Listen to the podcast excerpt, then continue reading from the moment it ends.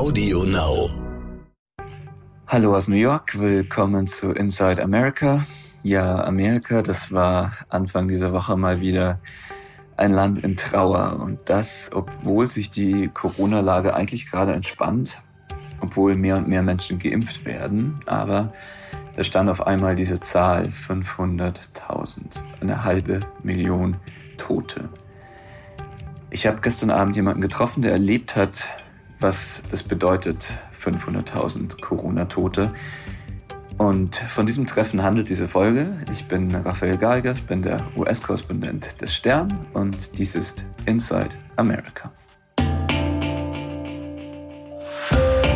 God bless America.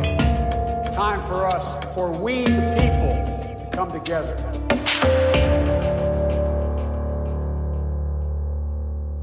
How are you? How was how was your day today? Not bad. No, not bad. Could have been worse, but Ja. Gar nicht so schlecht, sagt Diana Torres, eine Krankenschwester aus dem Mount Sinai Hospital in Manhattan, sei ihr Tag gewesen, hätte schlimmer kommen können, sagt sie.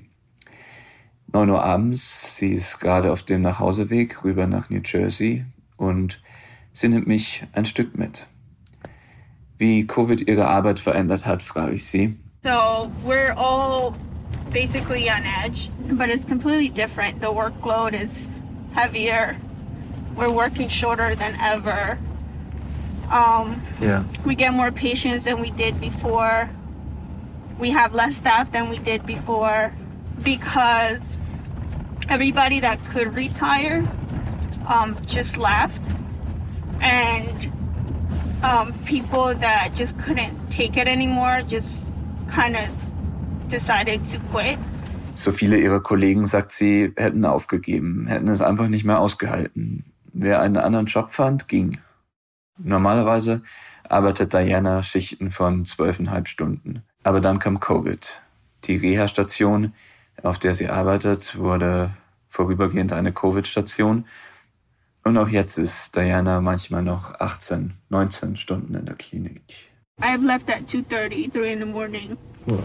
During the storms, you work till midnight and then you sleep a couple hours, then you come back four hours later. Manchmal gehe ich um halb drei oder drei Uhr morgens nach Hause, sagt Diana. Oder du arbeitest bis Mitternacht, jetzt bei den Schneestürmen der letzten Wochen. Dann schläfst du vier Stunden zu Hause und dann fängst du wieder an. Diana ist 34. Krankenschwester ist sie seit acht Jahren. Too long, sagt sie. Ach, schon viel zu lange. Warum sie es geworden ist damals? Da antwortet sie, I just really felt like I had a lot of compassion and I really cared to help other people make a difference when they needed it most. Leidenschaft, sagt sie.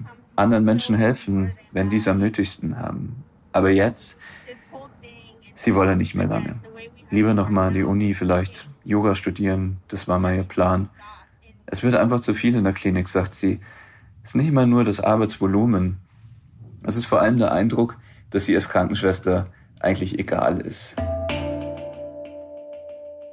Wir fahren den FDR Drive Richtung Süden, Richtung Downtown, den East River entlang. Auf der anderen Seite die Lichter von Brooklyn. Ja, New Yorks Restaurants haben sogar wieder auf. Auch drin seit dem Valentinstag. Es fühlt sich ein bisschen wieder nach Normalität an. Der Gouverneur Andrew Cuomo wollte das so. Und klar, die Menschen sehen sich nach bisschen einem neuen Anfang. Cuomo ist auch gerade in der Kritik, weil äh, er sich in der Corona-Krise als guter Krisenmanager inszeniert hat. Er hat sogar ein Buch drüber geschrieben. Aber wenn man so mit Diana Torres durch den New Yorker Feierabendverkehr fährt, dann bekommt man doch nochmal einen Eindruck, wie unvorbereitet das Virus die Stadt getroffen hat und das ganze Land. Do you feel that um, you're getting what you need to protect yourself? Right now, yes. Right now, you do. Yeah, in the beginning, absolutely not. That was just, Yeah. it was a battle, it was an argument, it was an explanation. Ich frage sie, ob sie findet, dass genug für ihren Schutz getan wird als Krankenschwester in der Klinik. Jetzt ja, sagt sie. Am Anfang aber auf gar keinen Fall. Keiner hatte einen Plan, sagt Diana. Die Kliniken waren sich selbst überlassen. The reason why it was so bad is because a lot of people made the wrong choices in the beginning and they weren't really acknowledging how serious this whole situation was. Neither were they trying to protect us. I mean, the first thing they did was protect the hospitals and themselves from liability for letting us all get exposed and potentially die. Sie sagt. Warum alles so schlimm wurde, war, weil die Leute oben die falschen Entscheidungen getroffen haben. Sie haben einfach nicht begriffen, wie ernst es ist. Und die Krankenhäuser, die haben versucht, sich selbst vor Haftbarkeit zu schützen. Also, dass sie rechtlich nichts zu befürchten haben. Sie haben getan, was sie selbst schützt, sagt Diana, nicht, was uns geschützt hätte. Ich frage sie dann, ob sich viele ihrer Kollegen angesteckt haben. Da sagt sie, eigentlich bin ich einer der wenigen, die sich nicht angesteckt haben.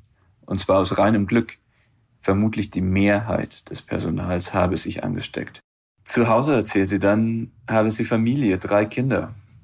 Sie sei sogar auf den Dachstuhl gezogen für über einen Monat, um ihre Familie zu schützen.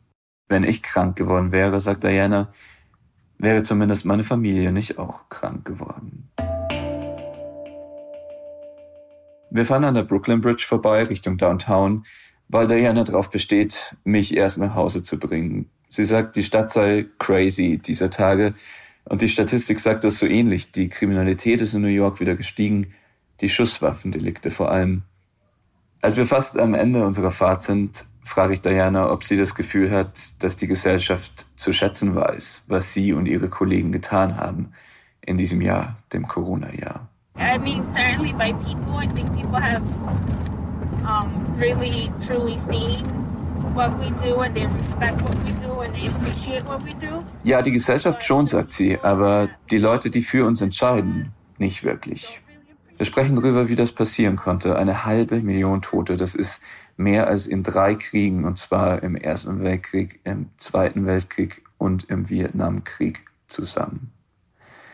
Wie das passieren konnte, dass Joe Biden und Kamala Harris in Schwarz vor dem Weißen Haus standen zu einer Gedenkstunde, weil die Zahl einfach so unvorstellbar hoch ist. Sie sagt, warum das alles so schlimm wurde. Das liegt daran, dass die Leute da oben, und damit meint sie die Regierung, komplett clueless waren, ahnungslos. Und jetzt, mit der neuen Regierung unter Joe Biden, hat sie da mehr Hoffnung? I think the efforts have been better, and I just hope that we get it together finally because I don't think we can make any more mistakes. Tja, sagt Diana, man kann nur hoffen. Auf jeden Fall können wir uns nicht noch mehr Fehler erlauben. Bevor ich dann aussteige und Diana weiterfährt zu sich nach Hause durch den Tunnel unter dem Hudson River hindurch nach New Jersey, sagt sie noch zwei Sätze, über die ich später noch nachdenken musste. Some people died because they didn't say anything, and it's it was so bad. I don't I don't think it's even right that people didn't say how bad it was, but Manche ihrer Kollegen seien gestorben, weil sie sich nicht trauten, etwas zu sagen. Zu sagen, dass sie das Personal besser geschützt werden müssen. Sie starben, weil sie schwiegen und ihre Arbeit taten. but if I dropped that, they wouldn't cared. We would have just won more. I would have been part of the fi- 500,000 and that's it. Und dann sagt Diana, wenn es mich treffen würde, dann wäre das nur eine mehr. Eine von 500.000. That's it. Und damit fährt Diana in die Nacht. Morgen hätte sie eigentlich frei, aber ihre freien Tage verbringt sie im Moment in einem Impfzentrum. Das, sagt sie, sei aber eigentlich ganz entspannt verglichen mit der Klinik. Und ich sage an dieser Stelle danke, dass Sie heute dabei waren. Tschüss aus New York und bis nächste Woche bei Inside America.